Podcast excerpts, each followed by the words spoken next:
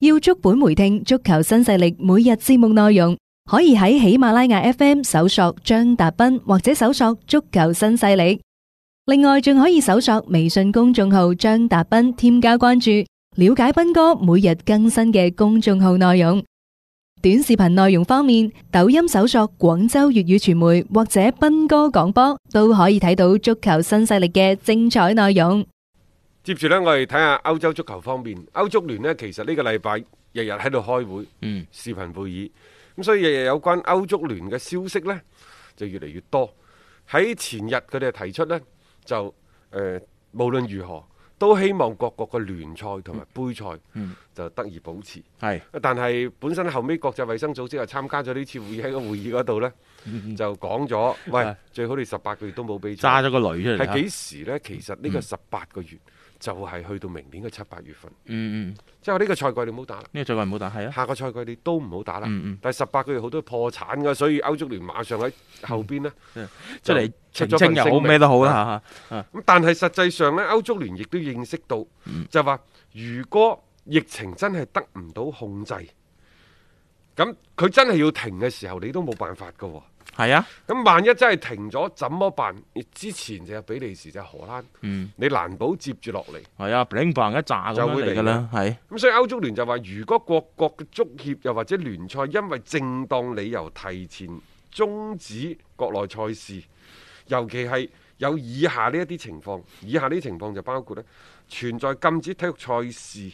嘅政府官方命令，即係官方唔俾你打。唔俾你打，係啊，佢唔係淨係針對你體育賽事，啊所以呢，嚇國內嘅比賽唔可以喺某個日期之前完成。嗯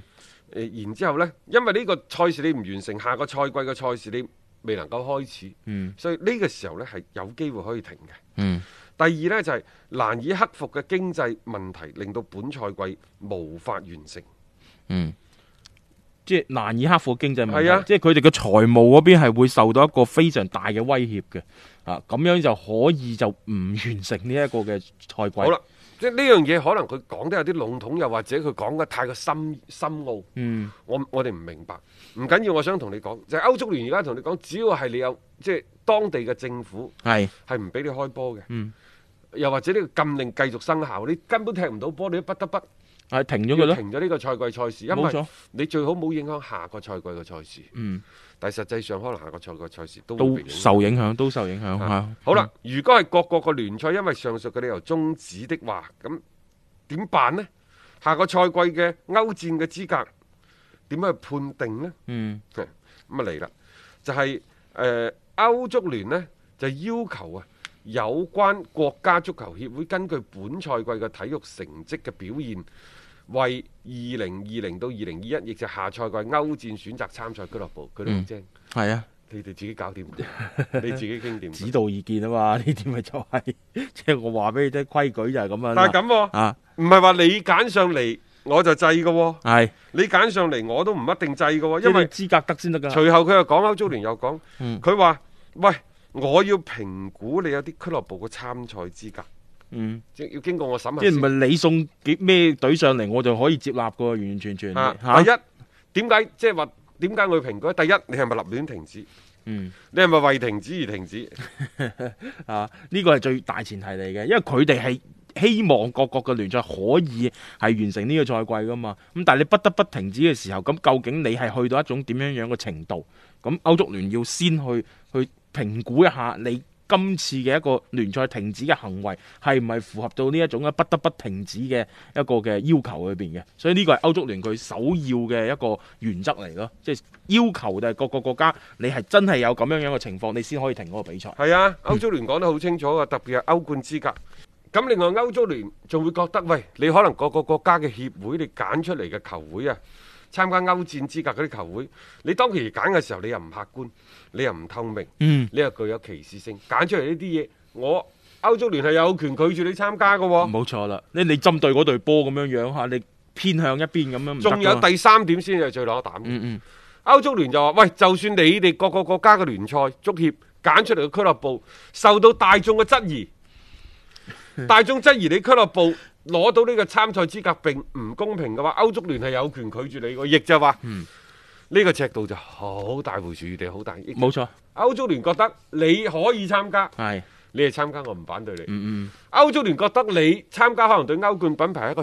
損害的話呢，嗯，對唔住，我就會動用上述嗰啲，一陣間又話你 OK 公眾反對，係一陣間又話你喺呢一個推推薦嘅過程當中你唔公平、唔公平係咯，歧視係咯，啊，我唔歡迎你。又唔客觀等 等，即係咩都佢講得。其實等於我諗翻之前就講話馬體會，就算你係個成績唔得咧，誒歐足聯覺得佢其實喺歐冠好有競爭力喎，俾咗外卡你啦我覺得又係啱嘅。啊，第一，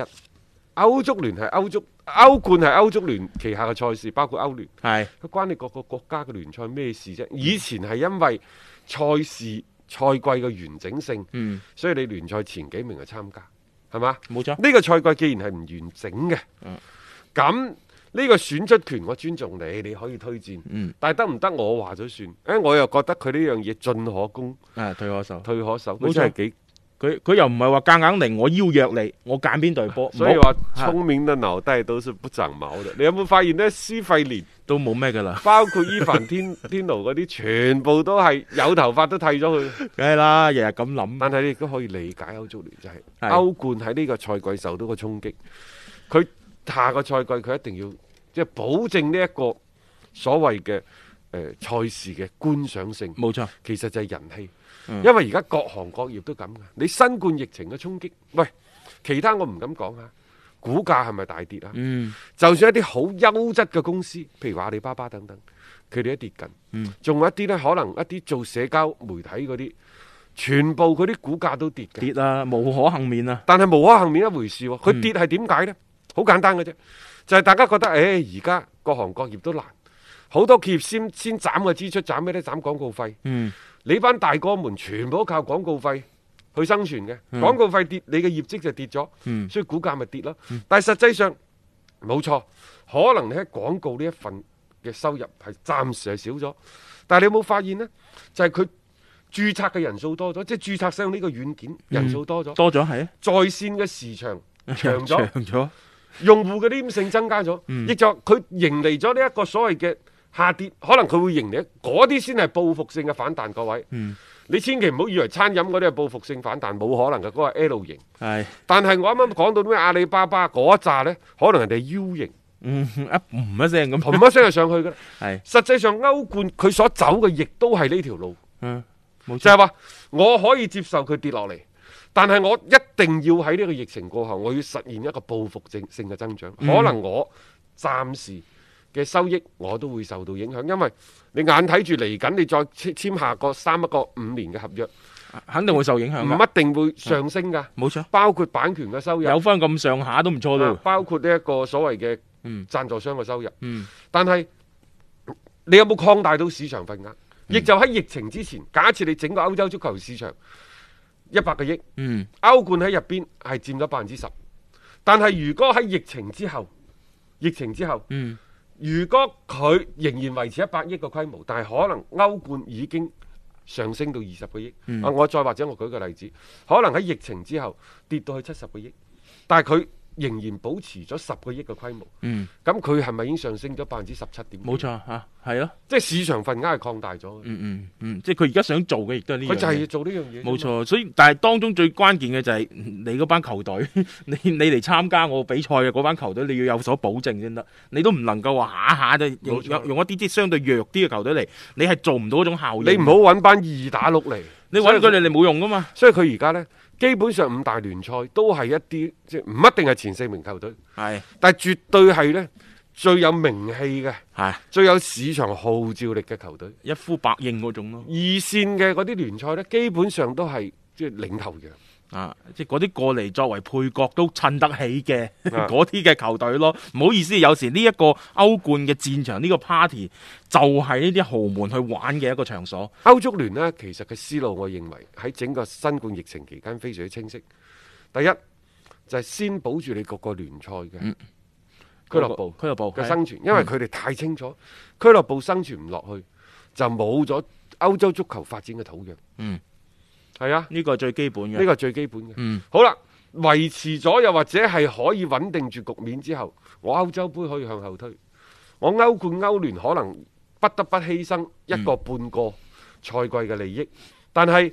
接住落嚟，佢就要考慮歐冠、歐洲杯嘅市場嘅份額問題，呢個係佢先考慮先嘅。嗯，佢可能既要考慮同國際足聯喺嚟緊嘅若干年嘅競爭嘅態勢，如何去開疆闢土係佢要諗嘅。另外，如何進一步推高歐冠、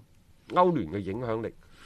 即係喺而家各國聯賽呢度再去擠佔多啲嘅時間。嗯我相信佢會係考慮呢啲係。更加而多。家我先保住咗你哋。其實講到底就係如何瞄準你全年嘅時間，尤其係瞄準你禮拜六日嘅時間。啱嘅，即係呢個時候，我覺得先保住咗呢啲嘅聯賽，保住咗呢啲俱樂部先。後邊嘅，即係我唔可以話佢係搞陰謀，只不過你好多嘢係慢慢推進，唔係㗎一步步嚟噶嘛。你可以睇下呢啲大會到底係植根於各個嘅聯賽，嗯，抑或係將來真係有一日植冠於你歐冠嘅聯賽。歐冠，嗯如果歐冠嘅聯賽就等於係直接從而家各國嘅聯賽升呢到歐冠最頂級嘅聯賽，嗯，亦就係呢啲所謂嘅豪門。我今次發出去嘅呢廿六間嘅球會，佢就係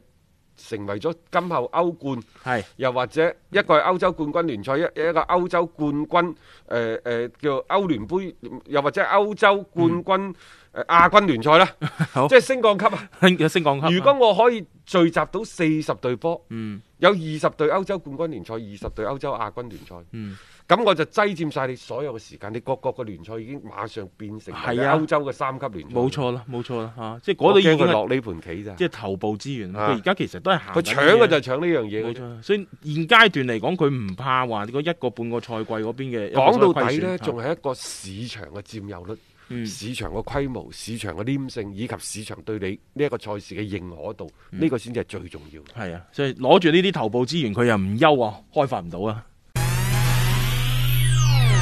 有担当，有颜值，足球新势力。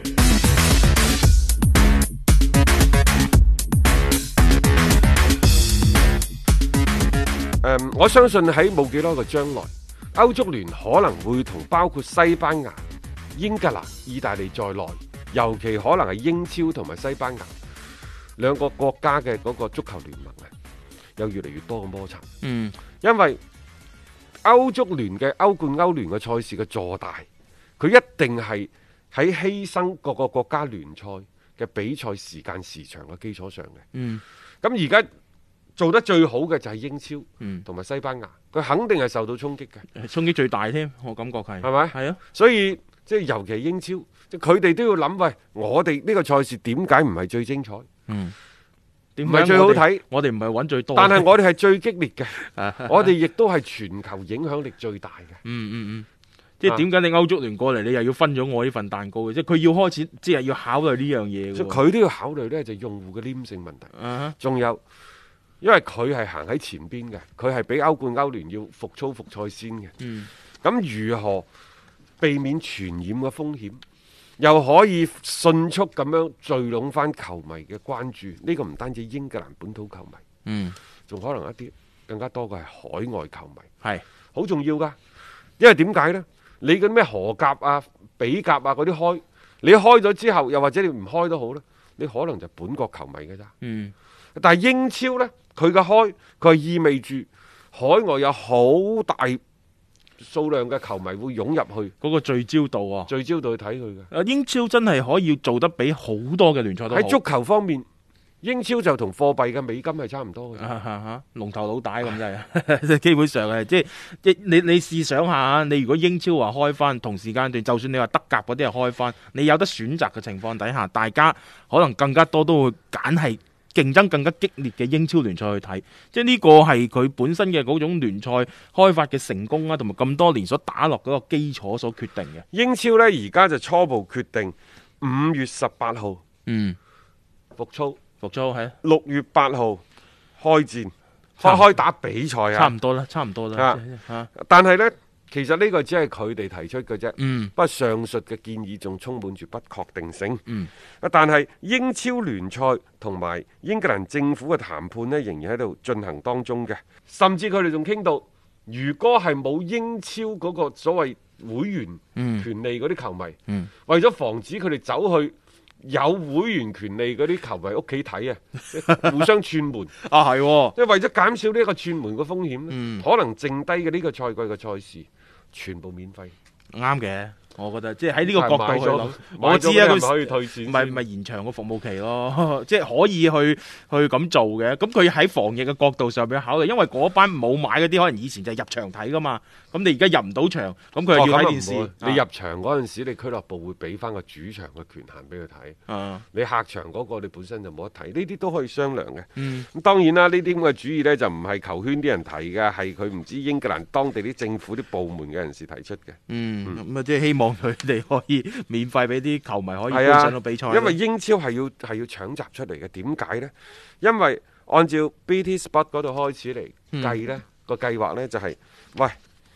以後即係英德甲幾時開就先播德甲先咯。啊播住先啦，有波即係可以播。作為佢哋媒體嚟講，啊轉播商嚟講，佢哋都要 啊揾食㗎，佢哋都要去轉播翻一啲嘅比賽㗎，先吸引翻一啲嘅觀眾過嚟去睇佢哋嘅嗰個台。咁、你準備住之後，你英超等等嗰啲比賽陸續開翻嘅時候，佢哋咪又可以再順勢咁去做翻之前嗰啲工作咯。呢啲都係即係各出其謀嘅，可以咁講啊！喺而家呢一個嘅環境底下，你冇辦法嘅，你不得不去做出一啲嘅改呢變。個就係大家去搶市場，嗯